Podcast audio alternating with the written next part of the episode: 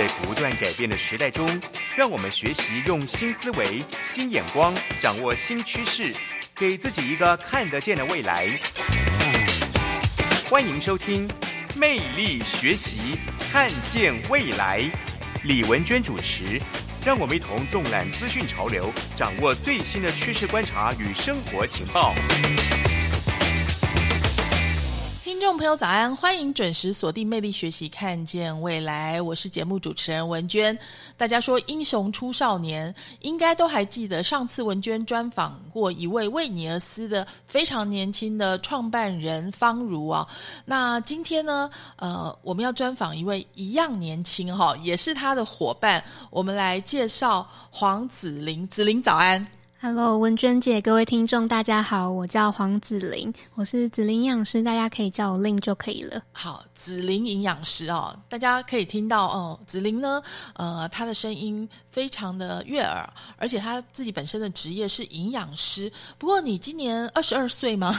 对，我今年二十二岁，大学刚毕业对。是大学刚毕业，可是呢，她的这个资历哦，已经非常的丰富喽。第一个呢，就是。是呃，他已经是一家这个健康管理诊所的营养咨询中心的主任，同时也是为你而思的营养师顾问。哇，这么年轻，怎么呃会有这样子的成就？哈，就是我们来跟子玲好好聊，好不好？先来谈一下，说呃，你跟方如是怎么样认识？哈，怎么会参与他的这个创业的这个计划？为你而思。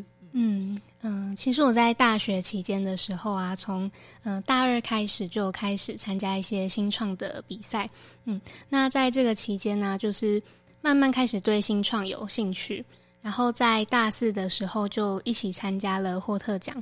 对，哦，所以之前你们是霍特奖的算对手，对，算是对手。但是现在就是你被他邀请来一起来参与他的创业。对。那呃，我还蛮好奇的，因为上次大家应该知道，为你而思，呃，他就是一个用这个科技的方法协助呃一般的，尤其是有慢性病的一些病友哈，他们来 monitor 自己的饮食，也跟一些餐厅想要合作哈。那当然，他还是一个在创业阶段的一个公司，但是我也蛮好奇，说子琳，因为你一直是营养专业嘛，哈，那呃，尤其现在正好是这个。春节刚过哈，大家可能吃的非常脑满肠肥，非常需要减肥哈，所以这个时候你会给大家什么建议呢？所以今天文君姐非常开心哈，呃，就是我们这个阶段先来跟子玲聊聊你的学经历好不好？所以你是北医的保健营养系，对我是嗯台北医学大学保健营养学系毕业的，是，所以诶，为什么选这个系呢？嗯，其实当时在高中的时候啊，那时候。嗯，因为都吃外食，所以那时候在高中的时候，大就大概胖了十公斤。嗯，那那时候就发现说，可能是自己一直在吃超商的食物，对。然后嗯，当时就慢慢发现饮食很重要，就开始在注意自己的饮食跟运动。对，就是从大嗯高三的时候开始。那当时嗯，对于第三类组跟生物也非常有兴趣。以及还有那个预防医学的概念，所以当时就发现了营养系，那进而开始接触营养。嗯，所以你在高中的时候也曾经是一个圆滚滚的小胖妹，就对了，有一点点。当时是吃些什么？你就是一下子胖十公斤吗？嗯嗯，应该是慢慢的，然后再加上考试压力吧。因为其实我觉得现代人也蛮多是因为情绪性的饮食。对，对你那个时候吃些什么？你还记得吗？比较多是超商的微波食品啊，或者是泡面。嗯哦，所以我们就知道了，就是微波食品一直吃，跟泡面一直吃。你们你现在以你的营养专业看起来，它是有什么缺点？嗯，我现在基本上都不太会碰，因为其实嗯，会增加热量来源的，可能就是它的油脂可能会比较多，然后再来就是嗯，加工食品它的钠含量会偏高。对，对于就是如果有血压偏高的人都是不好的。哦，所以我们常常看到超商的饭盒，可能它就是一个咖喱啊或者白酱啊，其实那些酱汁本身是钠含量很高，然后也很多油脂，对，就是热量会蛮高的，所以常常就是不小心呃吃，就是一段时间之后就发现自己变胖了。我也注意到超商的食物里面的青菜量确实比较少，对不对？对，还蛮难的。我现在遇到一些客户，他们都会问我说：“那到底外食要怎么吃啊？”对他们，如果买健康餐盒，可能又会觉得太贵。那在超商，如果要吃到一些蔬菜，可能就是要买沙拉那些。对，然后再搭配上其他有碳水化合物或蛋白质的食物，加起来可能又会花太多钱，所以很多外食族会蛮困扰的。对，那你要怎么建议呢？其实会蛮建议去买自助自助餐，对，就是可以比较可以比较可以选到一些蔬菜啊，然后还有一些豆鱼蛋肉类的食物。可能现代人就是觉得很忙碌，就是到超商抓了就走这样子。对，可能这样的话。你怎么建议他们？就是我可能真的拿了一个预饭团好了，那可能呃，基本上他就没有什么青菜，对不对？对。那那该怎么去补充呢？嗯，青菜的部分嘛，如果真的要补青菜的话，真的就是嗯，超商的话就是沙拉了，对。但是不要那个 sauce，对，不要加，例如说凯撒酱之类的，就是选和风酱。对，而且而且超商的沙拉其实。量也不太够，对不对？说实在，因为你如果青菜的话煮下去，它就缩掉了，对不对？所以它看起来很大一碗，但是其实把包装拿开是蛮空虚的。它的纤纤维量应该还是不太够嘛？对，还是不太够。其实我们每天嗯一个人至少要三份的蔬菜，那这样的量其实大概是呃煮熟后的蔬菜是半碗到八分满。所以，如果三份的话，大家就想象说，至少要一碗半的蔬菜。其实很多人是会吃不够的。就刚刚讲文君姐讲那个超商的沙拉，你去把它煮熟，它可能只有半碗。虽然它看起来很大一碗，对不对？但是因为它是都是菜叶嘛，都是水，所以从这个角度来看的话，就是呃，你在高中的时期，因为呃，就像一般的年轻人都乱吃，应该年轻人还很喜欢吃的就是。呃，炸鸡啊、汉堡啊、薯条啊这些，你还还有蒸奶啊这些，是不是你也一样？嗯嗯，高中那时候的确比较可能吃到炸的，但是嗯，奶茶我就比较还好。嗯，所以如果呃真的是青少年有这样子饮食的，应该已经算是有点失调的这种习惯的话，你会怎么个建议法呢？嗯。基本上还是会先跟他们讲，因为我目前有一些客户的确也是蛮年轻的，像是大学生或者是研究生。其实大学生跟研究生的外食的比例也很高，不太会自己煮。那对于这方面，还是会先跟他们教导一下均衡饮食的概念。对，就是六大类的食物，像是呃全谷类啊，然后蔬菜、水果、豆鱼蛋肉类这些都要吃到建议的份数。那他们对于这些食物有一些基础的概念之后。再跟他们讲一下，说外外食哪些食物是地雷，他们大概就会，嗯，就会有点概念，知道要去挑选食物，或是会慢慢开始尝试自己煮。嗯，其实自己煮没有很难，对不对？现在应该有很多就是小小的电器啦，你。简单买一点这个青菜水果，自己回家煮，其实没有想象中间的困难，对不对？对，没错。那刚刚你讲说有些地雷，有哪些是地雷？还嗯，还蛮多的。举五个最常见的地雷，好不好？就你以为这没什么热量，但其实很地雷的有什么？嗯，其实很多人会吃一些蛋糕啊，像是嗯重乳酪蛋糕。对，我听说了，cheese cake 好像是增肥第一 呃第一第一食品。吧，就是你想增肥的话，就吃 cheese cake。对对，然后再就是一些饮料，就文娟姐刚刚说的真奶。对哦，尤其有一种你知道啊，就是那种虎斑的黑糖真奶那种，又甜，然后但但是真的很好吃啊。嗯，那个也是对不对？对啊。那第三种呢？嗯，就是炸物吧。炸物哦，就是我刚刚讲的炸鸡、薯条，然后炸甜不辣、盐酥鸡这些。对，而且这些的油其实都很难去掉。对啊。哦，而且外面的这种摊贩的油应该不会用太好的油，对不对？对，是有可能的，可能就是会重复使用蛮多次。对。那我想请问一下，用这种不好的油跟呃好油的差别，对身体的影响会怎么样？嗯，其实。嗯，用不好的油的话，其实就是会产生比较多不好的分子嘛，对，那就是会影响到身体的健康。对，嗯，是不是年轻的时候还好，但是年纪 大了就知道麻烦吗？嗯，基本上就是还是要尽量慢慢避免，因为长时间下来，还是会有对健康有危害。是，所以炸物能避就避哈对，尽量是不是把皮撕掉会好一点？对，所以其实说点炸鸡的话，嗯，嗯、至少它还可以去皮，但是它如果点咸酥鸡啊，它比较难，啊比较难会一个一个去皮皮。对，那很难 很难比较难去对，嗯。好，那第四种呢？嗯。第，四种，我嗯、可能就是一些零食饼干吧。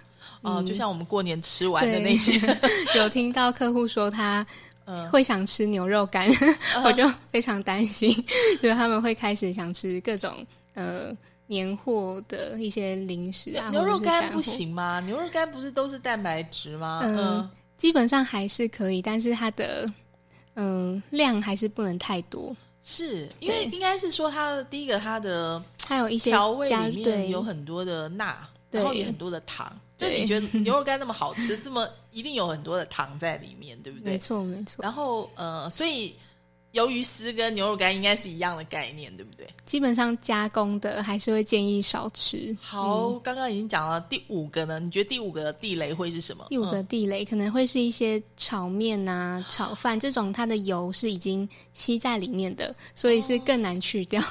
哦 对没错是，所以其实。大家其实应该都知道，但是看到他上桌的时候，就是忍不住这样子。没错，然后，所以炒饭、炒面，我们先先谢绝，勾芡的谢绝，哈，有对 sauce 的谢绝。那呃，这样子吃呢，会不会呃，你知道人生很无趣哈？那其实呢，这个营养师有很好的建议。那我们休息一下，听段音乐回来之后，我们再跟子玲继续聊哦。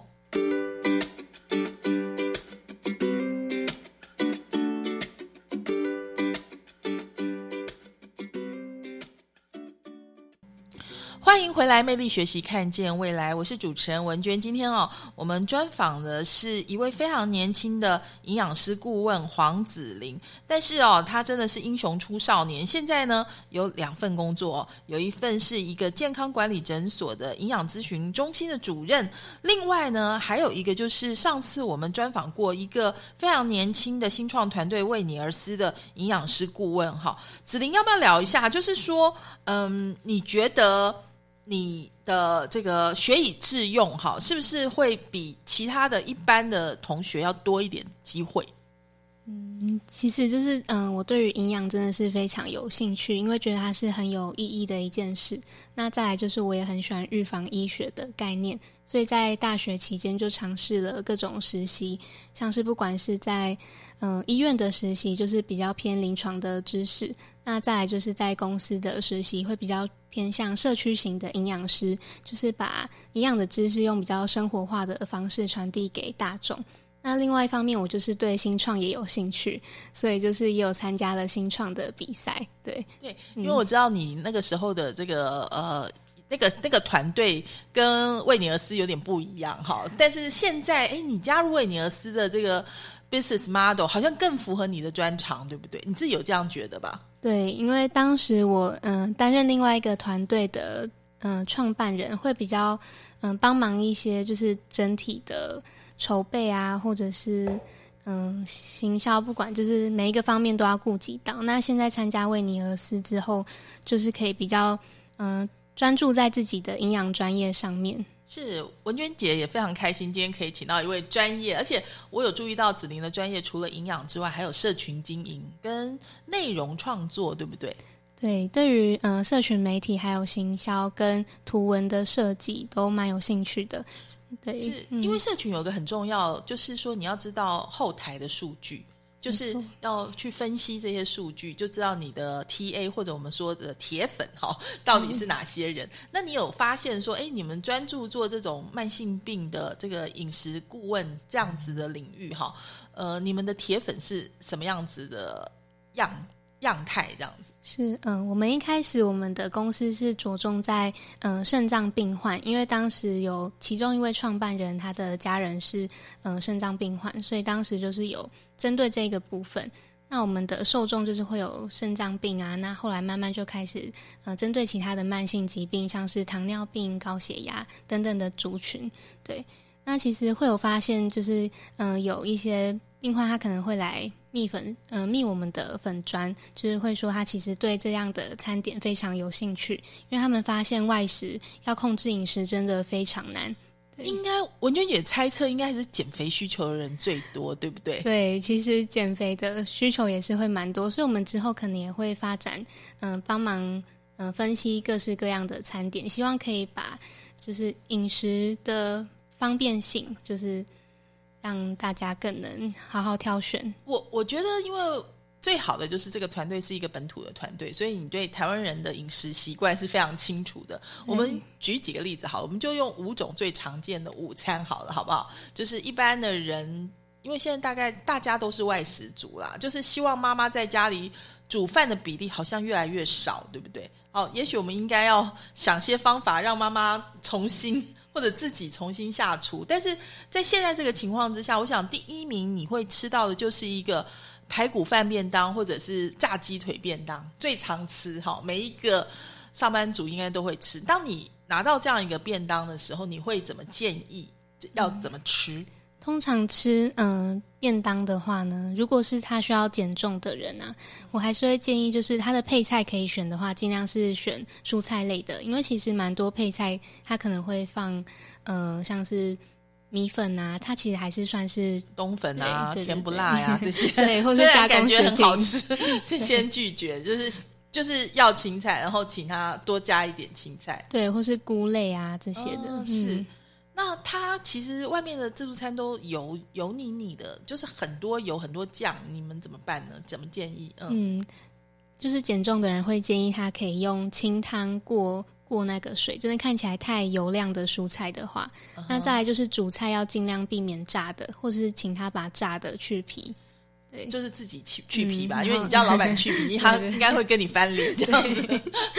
对，嗯，那呃，比如说我们说海南鸡饭就会比炸鸡腿饭好一点，对不对？对，是的，那海南鸡饭的皮可不可以吃呢？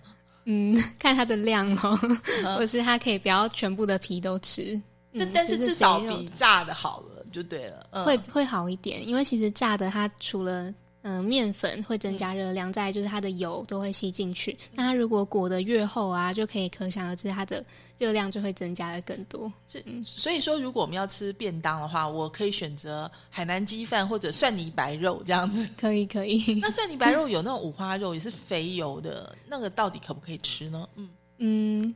就是如果要减重或者是有高血脂的人，就会建议可能要把肥肥肉的部分去掉一下。对。但是其实也有一种说法说，哎，油其实是对身体好的，而且就是它可以比较不会让你那么容易饿啊，对不对？对，那呃，你你们觉得五花肉这种东西是可以吃的吗？嗯，嗯，基本上都，嗯、基本上我们会就是营养学会说，其实东西都可以吃，只是都都是量的问题。对，那如果说是蒜泥白肉跟就是卤肉比较，还或者猪脚比较起来呢？嗯，卤肉的话呢，就是它的油可能真的会比较多，也比较难去掉，它可能就会吸在饭里面啊，这样子的油的摄取真的会偏高。而且因为它很甜又很咸、又很下饭，所以你就会忍不住就是一口接一口一起下去。对所以是不是只要是油脂加淀粉这样子一起进去的话，又又量很大的话，就绝对不好，就对。对对，减肥来说就是大忌。对，就是会增加很多热量摄取。是，那我们现在这个时间点，大家其实最难的是，哎，每个人大概都对减肥侃侃而谈，但是很难实践，就是或者说很多人很容易减下来，可是很快就复胖哈。那你觉得，呃，到底怎么样可以一辈子都这样子吃呢？像现在大家不是很流行一六八吗？对甚至有流行二二二也有哈。对，那到底有没有可能？甚至也有人说，哎，一天一餐哈，到底这些呃饮食的方式正不正确？还有说呃，我们的营养师怎么建议呢？我们休息一下，听段音乐，回来之后继续跟子琳聊哦。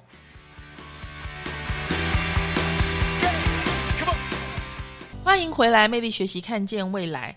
呃，今天我们专访的对象呢是呃一位非常年轻的营养师顾问黄子玲哦，他同时也是一个新创团队为你而思的这个营养师。我们要不要聊一下为你而思是一个怎么样子的团队？你现在怎么跟他们合作法？我目前嗯，为你而思，它主要就是提供一个美食平台，那让嗯。客户呢，可以在平台上面，嗯，选择自己适合的餐点。那我们就是会在上面列出一些那些餐点的特色，让他们比较方便挑选。因为现在外食的族群实在太多了，他可能不太知道怎么挑适合自己的饮食。所以你们其实特别熟的就是外食，就对，就是针对。因为刚刚讲说，哎，有人肾脏病啊，有人是三高嘛，所以每个人需求不一样，所以你们会针对。不同的状况的人给不同的建议，是这样吗？嗯，没错。嗯，像是如果有嗯肾脏病的人，他如果要控制蛋白质的话，我们就会有一个低蛋白的建议。那再来就是他的一些矿物质，像是磷、钠、钾，他可能要控制，我们也是会标示在上面。是，那我们呃。大部分人哦，刚刚跟子玲聊到说，台湾人应该还是亚健康族群，还是就是吃太好了，就是胖啊，对不对？嗯，所以就是脂肪肝啊，或者吃太油啊，然后呃，就是想要减肥的人还是居多，泡芙族啦，对不对？所以我们针对这个族群来说好了，因为现在很流行那个一六八嘛，哈，大家应该知道一六八是什么，就是说你在八个小时之内进食，十六个小时之。呃，是不吃的哈。那呃，甚至有人说，哎，我吃一八六，就是十八跟六个小时，还有二二二都有。那你怎么看呢？就是这样子，对，嗯，整个营养习惯的建立，你觉得好不好？嗯嗯，一六八真的是现在蛮流行的，就是在营养咨询的时候会遇到特别多客户说他们有在进行一六八。的断食法，那其实呢，他们也都大概知道一六八断食的概念，也是也就是在八个小时之内进食，然后十六个小时是嗯禁止，就是嗯禁止的禁，就是不要吃一些含有热量的食物。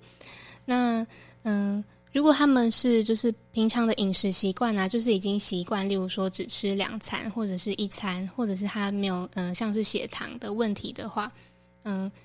就是他是可以执行这样子的饮食是 OK 的，但是我们嗯，像是营养学来说啊，就是还是会希望是均衡饮食的减重，呃，减少嗯控制热量会是最重要的。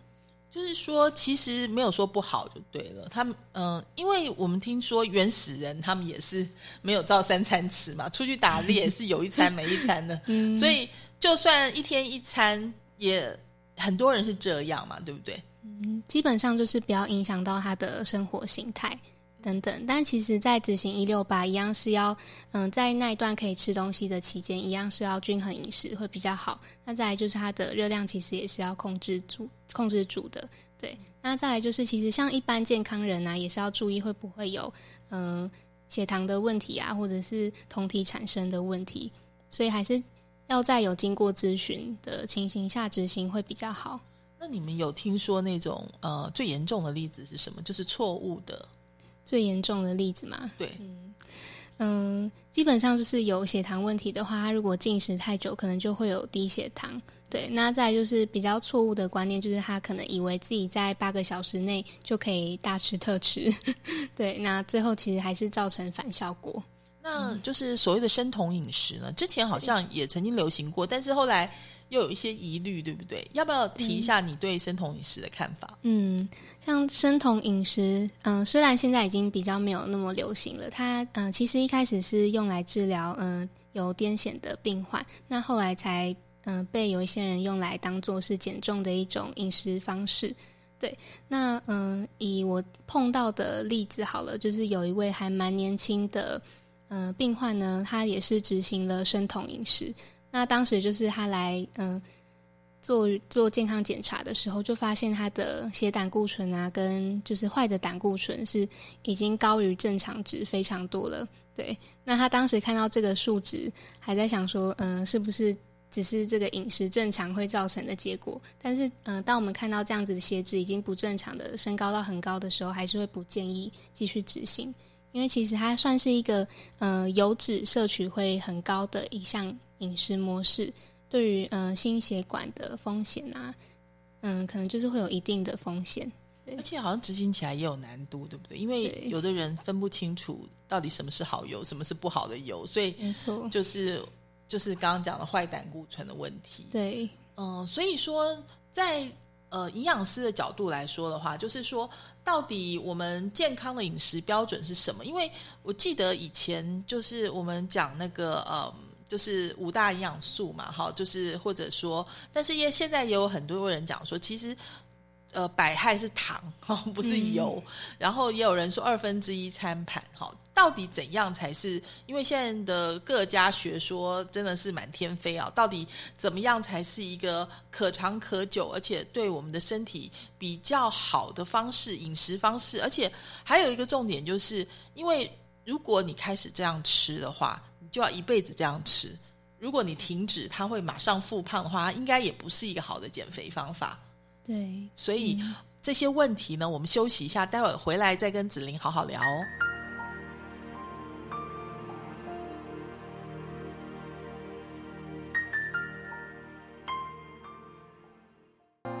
欢迎回来，魅力学习，看见未来。今天我们专访的是黄子玲，呃，她是一家新创团队为你而思的营养师顾问，同时呢，她也是另外一家这个健康管理诊所的营养咨询中心的主任哦。所以其实，呃，关于吃跟健康这件事情，你算是呃一直至少呃在。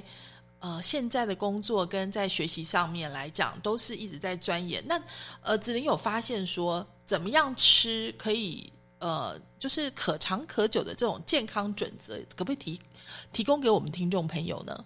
嗯，我觉得很重要的两点啊，就是嗯、呃知道均衡饮食的概念那再来就是要细嚼慢咽。那均衡饮食的概念就是，嗯、其实六就是六大类的食物都要吃足够。就是包括前面提到的，嗯，全谷杂粮类就是主食，那再来就是蔬菜啊、水果、豆鱼蛋肉类、优质与坚果种子类，还有乳品类。那六大类食物都吃足够之后，才可以达到就是摄取到自己需要建议的营养素。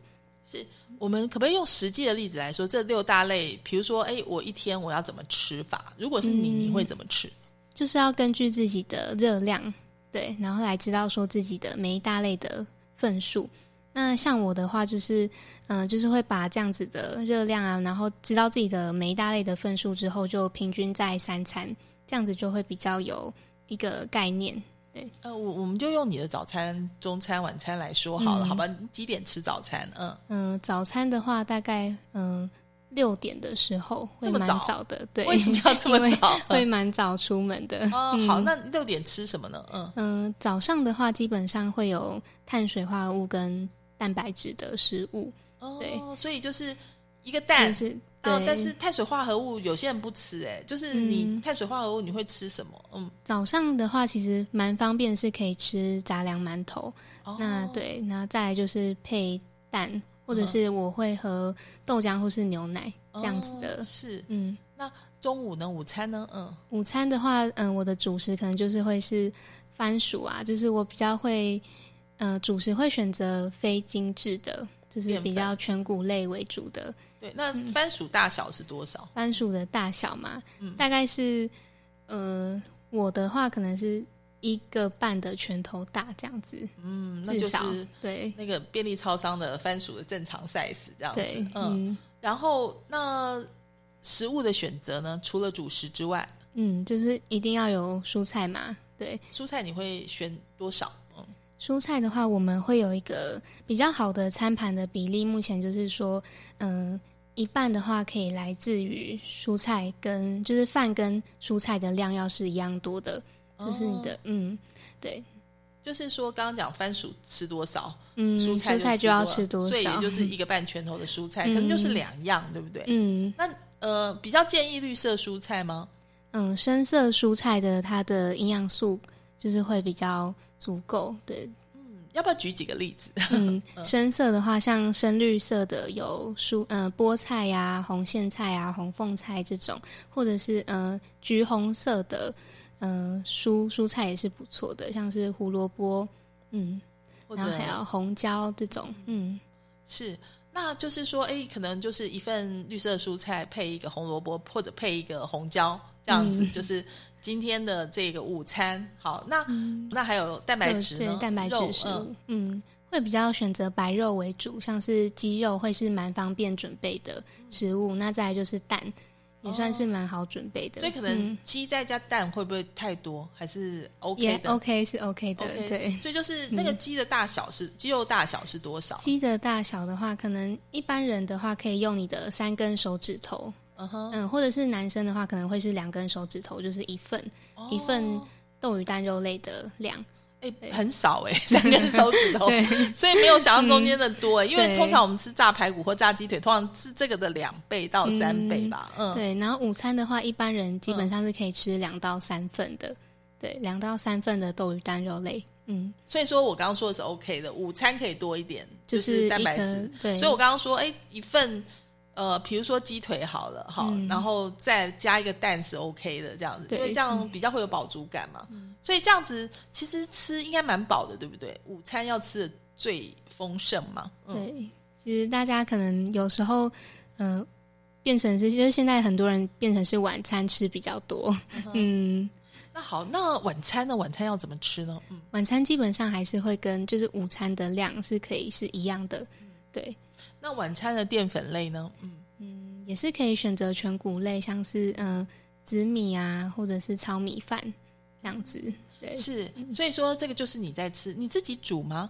嗯、基本上是我我们家人我家人会煮，对，哦嗯，所以你是很幸福的小孩，然后在家人对煮饭。那嗯如果说是一般的外食煮的话，可能他就没有这么多的选择。哎、嗯那你呃，如果我真的就只有自助餐的饭可以吃，怎么办呢？嗯，对，或者是说我会建议他不一定一定要点饭，那他的呃全谷类也是可以来自于根茎类，对，也是可以选择当做他的主食，没有错，是你刚刚有强调那个细嚼慢咽，对不对？嗯，我觉得大部分的人都知道，可是做起来还蛮难的耶。你对有没有什么诀窍可以分享给我们？就是真的要嚼到什么程度？嗯，就是呃，细嚼慢咽的概念呢、其实就是说，如果我们吃太快的话，它的那个饱食的讯号就还没有传达到大脑，所以就会不知觉吃下更多的食物。嗯，所以就是细嚼慢咽也是非常对于减重是非常有帮助。那再来就是这也是一个很好的习惯啦，就是让你可以专注在当下去，嗯、享受你的食物。我看人家说要一口要咬三十下这样子？咬得到吗？三十下是真的有点严格，我觉得二十下十到下二十下那。咬二十下，可是常会忘记耶。有没有什么方法，就是哎，强迫自己养成习惯，怎么怎么做嗯才做得到？嗯，嗯，基本上就是你要把它咬到，你觉得是已经有经过，就是已经比较好吞咽的程度了。嗯，要不要说一下为什么呃一定要嚼这么多下？就是刚刚讲说，除了就是让有一个讯息，就说我吃饱的讯息发到大脑之外，还有没有是不是唾液也其实也是一个很好的帮助消化的、这对，没错，嗯对，对，就是我们的，就是我们的唾液里面有淀粉酶嘛，可以帮助你的淀粉的分解。对，那再来就是咀嚼，其实也是有帮助的。所以我们就是透过细嚼慢咽啊，就是可以让你的食物比较好消化吸收。其实你会不会觉得，其实做营养师还蛮有趣的？就是说，嗯你可能有各式各样的病人也会来寻求你们，那就是你透过这个食疗的方法，就是给他们建议的方法，真的也帮助改善了他们的健康。这样子的例子应该很多，对不对？嗯，对，那你有没有呃举一个你觉得啊最有意义的例子，就是你帮助了以后的这个 before after？嗯，嗯，就是目前的客户主要是有想要减重的嘛，那嗯，帮助他减重，其实除了有建议他的饮食啊，然后再就是有建议他运动。那饮食的部分就是也是教他均衡饮食的，减少热量，然后他也非常可爱的有自己准备了一个餐盘，就是他的餐盘是可以有分隔的，就是他的蔬菜可以占到一半的量，然后他也会渐渐开始选择一些全谷类当做他的主食，对，那。后来呢，他在回诊的时候，就是他的体脂是有下来的，然后再来就是他的腰围也有变小，他就觉得非常开心。是，所以呃，你们都会有一个赖群组嘛，就是就是他有任何问题就会问你，对不对？对，哦，所以说呃，你看到呃他很开心，你是不是觉得好像自己瘦下来一样开心呢？对，没错，就会觉得嗯，对他的生活的品质啊也是有改善。对，是，所以其实我觉得最关键的还是要养成习惯。那在养成习惯之前，就是要建立最正确的知识。那现在因为其实。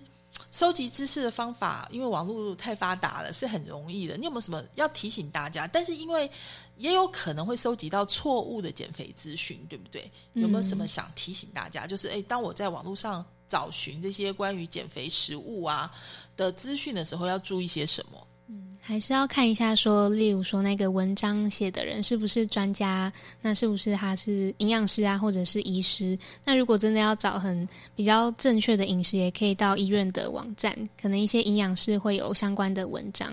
对，那再来就是，如果真的比较需要，嗯，基本上大家都会需要个人化的饮食建议，就是也是可以去跟营养营养师咨询过一次。这样子，那另外，其实有的时候迫不得已，真的已经胖到不行了，还是会寻求药物。嗯，那你呃，觉得这是 OK 的吗？